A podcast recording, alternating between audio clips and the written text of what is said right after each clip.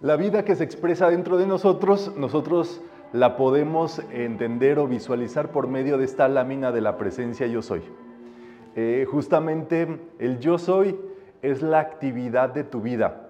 En metafísica lo que creemos es en la vida, en la expresión de esa vida y el máximo trabajo del ser humano es ser expresión de esa, ese aspecto superior de nuestra vida. Eso se refleja en situaciones físicas y digámoslo así, siempre hay un equilibrio. En metafísica creemos en el equilibrio entre lo físico y lo metafísico. De nada sirve ser súper espiritual si la vida se está cayendo por el otro lado. Ni de nada sirve trabajar todo en el plano físico y la conciencia superior, bien gracias. Es justamente el encuentro, el match de lo que se trata todo este gran asunto. Y es justo donde nosotros estamos. De lo que se trata nuestra vida es de cuánto nosotros expresamos esa conciencia superior, de cuánto expresamos esa divinidad, ese yo soy. Y el gran secreto del yo soy es que el ser humano no tiene que hacer nada. Como diríamos en mexicano, ponte las pilas, ponte trucha, ponte este, atento, en realidad de lo que se trata, el ejercicio de nuestra vida es de saber hacernos a un lado, para dejar que la presencia actúe. Veíamos el día de hoy acá en Quebec los primeros eh, capullos, digámoslo así, de las florecitas de primavera. En, una, en esta cascada, ¿cómo se llama la cascada? Montmorency. Y están las primeras florecitas saliendo allí de la entrepiedra. Y la pregunta era justamente quién sembró esas florecillas allí.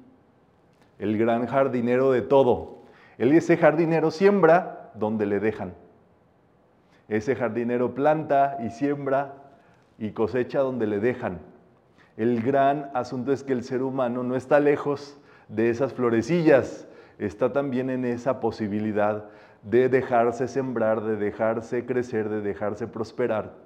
Y el, el, gran asunto es que tenemos la mente, la libertad de elegir. Si queremos intentarlo por nuestra cuenta, que es respetable, o si queremos dejar que esa presencia actúe, fluya, y es justamente allí donde viene la invitación, y es donde viene la llamada invocación. Todo aquello en lo que tú piensas, en eso te conviertes. Todo aquello de lo cual hablas, lo invitas a tu vida. Entonces, hemos estudiado la luz y todas las cualidades de la vida se encuentran en estos siete rayos y en específico hay una luz que es, digámoslo así, la más presente actualmente en el ser humano, es la luz violeta. Esa luz violeta ustedes saben que viene de los rayos ultravioleta del sol. Eh, son ondas de frecuencia que a la vista física no se perciben, pero tienen su acción. En realidad hay tres tipos de rayo violeta estudiados, los A, los B y los C. Los A son los que eh, directamente eh, entran a nuestra, cuando nos exponemos al sol. Es para los que están el bloqueador solar. Los rayos ultravioleta B penetran las paredes. No causan ninguna situación, eh, pero en realidad están aquí presentes entre nosotros. Digámoslo así. Eh, en realidad nosotros cuando invocamos la llama violeta estaríamos activando esos rayos violeta de segundo tipo, digámoslo así, los más metafísicos dentro de lo que ya es metafísico.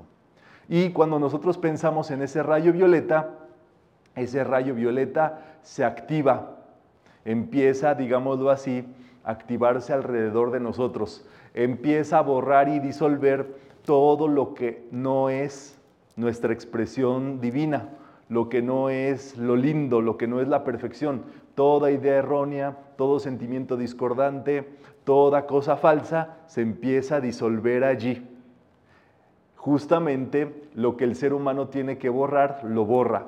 Y lo que el ser humano tiene que sembrar y desarrollarse esa energía tiene esa autointeligencia que lo siembra y lo pone allí.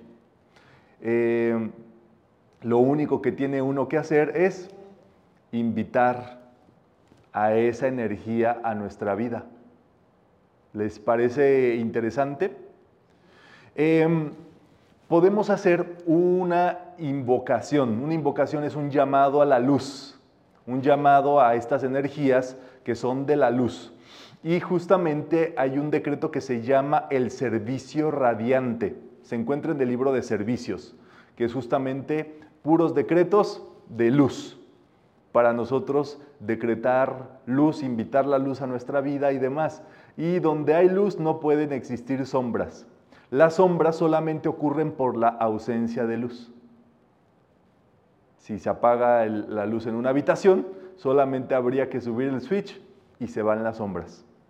Es así entonces que la, eh, la, falta de amor, la falta de paz, la falta de fe son solamente ausencias de luz. Hay, hay gente que le da poder a esas apariencias y por eso eh, le dominan y le acosan. Pero en realidad el planteamiento es muy sencillo de acuerdo con Jesús. No resistáis al mal. La luz no batalla con las sombras. La luz no eh, resiste la oscuridad. No, la luz se enciende y se activa. En este caso existe luz mental, pensamientos claros, lúcidos, eh, pensamientos positivos. Existe la luz emocional, sentimientos lindos, ternura, gozo, eh, armonía, sentir paz. Y esos sentimientos borran el temor, borran la discordia, borran todo aquello que no está para, para nuestra existencia. Y existe también la luz física, es por supuesto de la que gozamos, y la energía de la luz, también energéticamente hablando. Cuando hay muy buena energía en un sitio, uno se siente bien. Uno se siente con eh, ganas de hacer cosas, de disfrutar, eh, de participar, qué sé yo. Si en su casa ustedes hacen decretos, invocaciones de, luz, se bañan en la luz, meditan en la luz, eh, todo mundo va a querer estar en su casa. Porque van a decir, ay, aquí se siente muy bien, aquí me siento muy a todo dar. ¿Por qué? Porque ustedes están en la luz. Una persona que tiene luz justamente atrae también muchas personas a su alrededor. Simplemente sucede así. Entonces, vamos a bañarnos de luz, si les parece bien, por medio de este servicio que se llama el servicio radiante.